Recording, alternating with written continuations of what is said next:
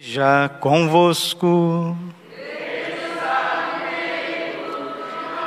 Proclamação do Evangelho de Jesus Cristo segundo João.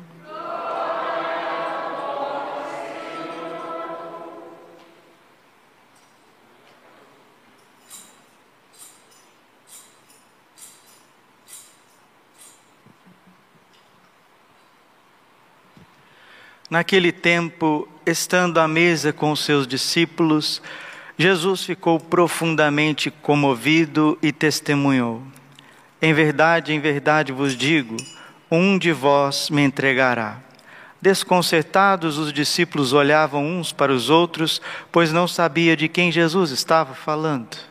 Um deles, a quem Jesus amava, estava recostado ao lado de Jesus. Simão Pedro fez-lhe um sinal para que ele procurasse saber de quem Jesus estava falando. Então o discípulo, reclinando-se sobre o peito de Jesus, perguntou-lhe: Senhor, quem é?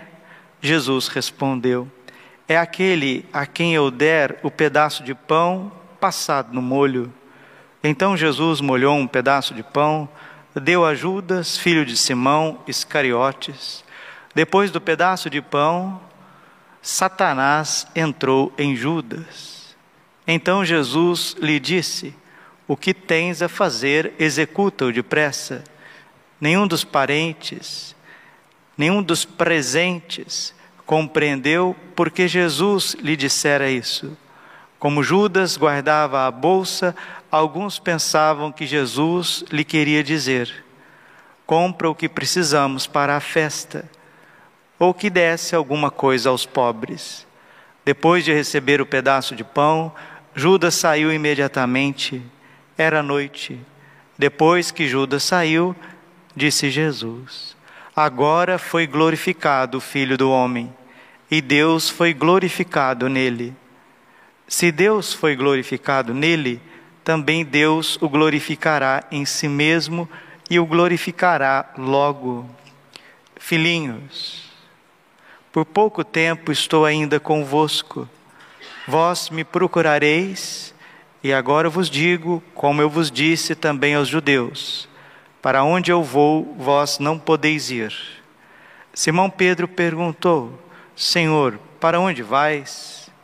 Jesus respondeu-lhe: Para onde eu vou, tu não me podes seguir agora, mas me seguirás mais tarde.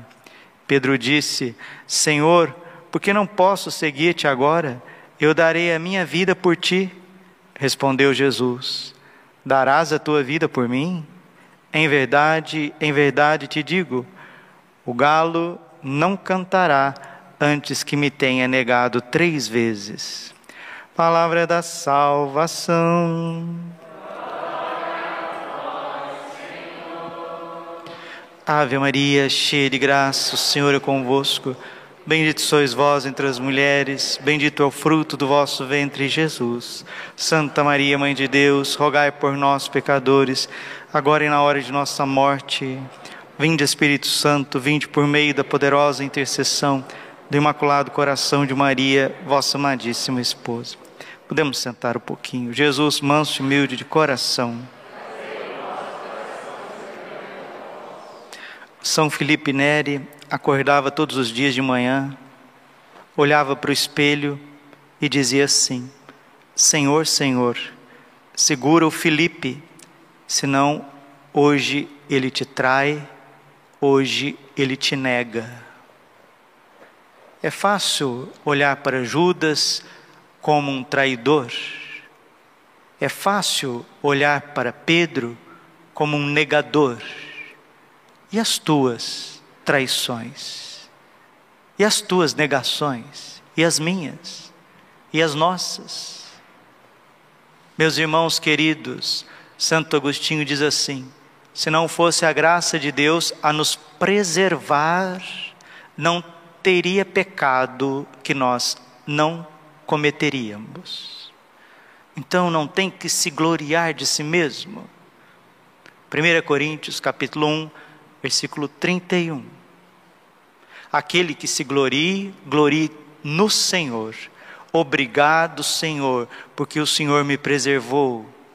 Obrigado, Senhor, porque se não fosse a tua misericórdia, a tua graça, os teus santos anjos, eu teria feito coisa muito pior. Obrigado, Senhor, porque a lição da minha vida passada me deu a graça de ser um pouco mais humilde e desconfiar de mim mesmo. Santo Agostinho de novo. Aquele que confia demasiadamente em si mesmo é pior do que o demônio. Pior do que o demônio? Sim, porque o demônio não teve o exemplo de outros demônios antes dele para ver a queda. Os seres humanos, você e eu, nós já tivemos o exemplo dos demônios que ficaram ufanados demais, se encheram de si e caíram. Adão e Eva se encheram de si e caíram. Judas se encheu de si e caiu definitivamente, se tornou o filho da perdição. São Pedro também se encheu de si e caiu. Qual que é a diferença de Judas para Pedro? Judas pecou e não se arrependeu verdadeiramente. Pedro pecou e se arrependeu verdadeiramente. Uma coisa é você chorar de remorso, outra coisa é você chorar de contrição por amor. Judas não derramou lágrimas de arrependimento por ter traído Jesus. Judas estava mais preocupado com a sua imagem e com as suas imaginações tresloucadas. E aqui está claro, meus irmãos. Deus nos livre, Deus nos guarde. João 13, 27. Que aquele que comunga em pecado está comungando também a Satanás. São Cirilo de Jerusalém diz justamente isso: quem comunga em pecado comunga duas vezes, Jesus e Satanás. Jesus para fazê-lo sofrer e Satanás para fazê-lo reinar. E virou moda, virou moda o pecado cometido, o pecado justificado, o pecado não confessado, a participação na missa, a comunhão em pecado, virou moda. E aqui hoje está mostrando para nós qual que é o caminho de comunhões sacrílegas. É a perdição. Bendito seja Deus pela vida, a vida de São Pedro, porque ele vai chorar os seus pecados aos pés da Virgem Imaculada. Deus queira que os anjos digam amém, para que nós possamos também chorar os nossos pecados aos pés de Nossa Senhora. Bater no coração imaculado, dizer: Misericórdia de mim, minha mãe, tu, tu que és mãe de misericórdia, esses vossos olhos misericordiosos a mim volvei. Misericórdia de mim, Senhor. Me preserva do pecado, me preserva da traição, me preserva de negar Jesus, me preserva de viver uma vida dissoluta, me preserva do mal, me preserva da impureza, me preserva da avareza, da fornicação. Me preserva, Senhor, misericórdia, me, me preserva da perda da fé que tem hoje de católicos, que só tem nome de católicos, mas já perdeu a fé católica faz tempo. E para não dizer aquela multidão de heresias que estão pululando por todos os lados, uma multidão de almas que já não creem mais naquilo que Jesus instituiu, naquilo que Jesus deixou nesta terra. Vivemos tempos difíceis. O Evangelho nos diz que era noite, era noite. Quando Judas saiu, era noite. E nós já chegamos nesta noite destes tempos. O cardeal Robert Sará escreveu o seu último livro agora. O dia, é, a noite já se aproxima, o dia já, já declinou. É isso mesmo. A noite se aproxima, o dia já declinou. A noite se aproxima, era noite. E Jesus mesmo disse: chegou a hora das trevas, agora é a hora das trevas. O filho do homem será entregue nas mãos dos pecadores. O cardeal Sará, como um episcopo, como um guardião, como aquele que vigia, aquele que zela pela fé católica, ele já viu. O dia declina, a noite se aproxima, era noite, será o tempo da dispersão dos apóstolos. Os apóstolos se dispersaram, os apóstolos saíram correndo. Judas traiu, Pedro, que é o Papa, negou três vezes.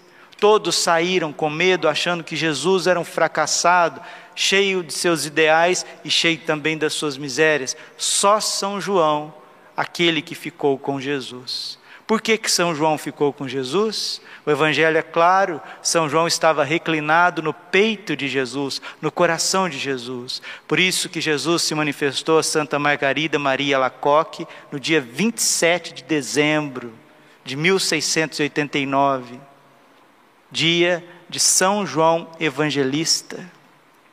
O coração de Jesus tem São João como predileto, porque ele fica com Jesus na Eucaristia, e é São João que vai ficar com Nossa Senhora. Como Jesus deseja que nós, padres, sejamos joaninos, eucarísticos, marianos, puros, é o sonho de Deus para a igreja. A igreja só será renovada a partir de sacerdotes joaninos. Isso no ensino IESO, está da primeira até a última página, que são mensagens do coração de Jesus aos nossos tempos atuais, mas também no livro azul do movimento sacerdotal mariano, tem uma mensagem que, que Nossa Senhora diz assim: os joões do meu coração. Ser padre é algo tremendo, tremendo. A mãe de São João Bosco, mãe Margarida, mamãe Margarida, ela dizia para São João Bosco: começar a rezar a missa é começar a sofrer. São João Bosco andava na corda bamba com os seus meninos, fazia de tudo para evangelizar aqueles jovens, mas aquela corda bamba é a vida de cada sacerdote. Como que a vida do sacerdote ela é muito mais intensa do que qualquer homem da face da terra. Por isso, meus irmãos, rezem pelos sacerdotes Rezem para os sacerdotes, pelos sacerdotes, para que eles não se tornem Judas, para que eles não traem Jesus, para que eles não deixem a sua vocação, para que não vá perdendo a sua vocação aos poucos, as contas gota, a, a conta gotas.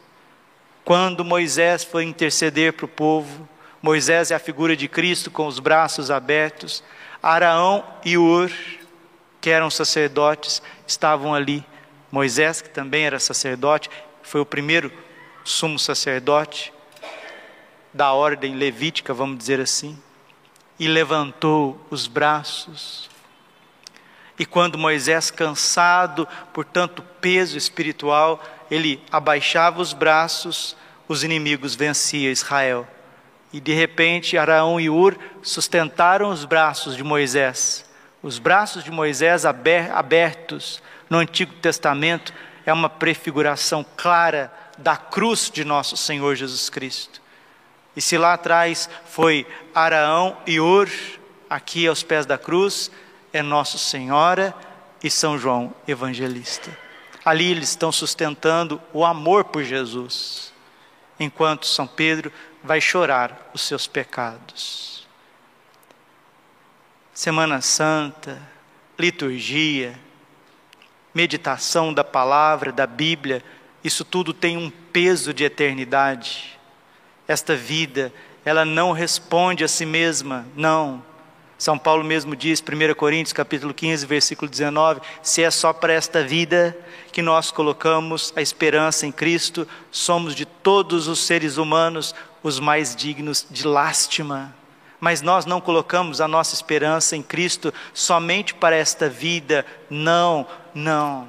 Por isso precisamos, Senhor Jesus, da tua graça, da tua misericórdia, Jesus. Tu que estás vivo no sacrário, tu que estás vivo no coração de cada um de nós.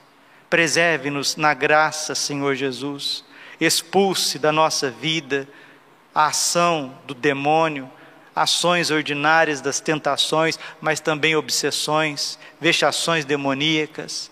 Expulsa isso da nossa vida, expulsa isso da nossa comunidade, expulsa da nossa mente, do nosso coração. Seca no Senhor Jesus com a tua santa coroa de espinhos. Nossa Senhora, que as tuas lágrimas santíssimas, que as tuas lágrimas imaculadas, que as vossas lágrimas de sangue destruam as forças do inferno. Demônios de impureza por todos os lados, demônios de idolatria, de negação da fé. Como o combate espiritual é grande, Santa Gema Galgani apanhava do demônio por causa da intercessão pelos sacerdotes. Santa Gema apanhava do demônio porque ela vivia a pureza no seu corpo. Santa Gema Galgani vivia a paixão de Cristo, os estigmas, o suor de sangue, porque se configurava com nosso Senhor Jesus Cristo. E o único medo de Santa Gema era ofender nosso Senhor Jesus Cristo. Um dia o padre Stanislau, que era o diretor espiritual dela e o grande biógrafo, foi até a cela dela, ela vivia muito enferma, e foi rezando o breviário enquanto caía a noite, e apareceu dois gatos grandes, pretos, e começou a pular no quarto e pulou, foi até o rosto de Santa Gema e ficou olhando o padre, ficou gélido, tremendo. Santa Gema, olhando para o padre, o padre perguntou: Tu não tem medo? Tu não tens medo? E ela respondeu: o único medo que eu tenho nesta vida, Padre, é de ofender Jesus. O demônio não pode nada com as almas puras. Hoje eu acordei meio que chorando, porque eu senti a presença de São João Maria Vianney na minha frente. Eu quero pedir perdão para vocês, meus filhos e filhas. Quero pedir perdão por não testemunhar o sacerdócio, a grandeza do sacerdócio de Cristo na vida de vocês.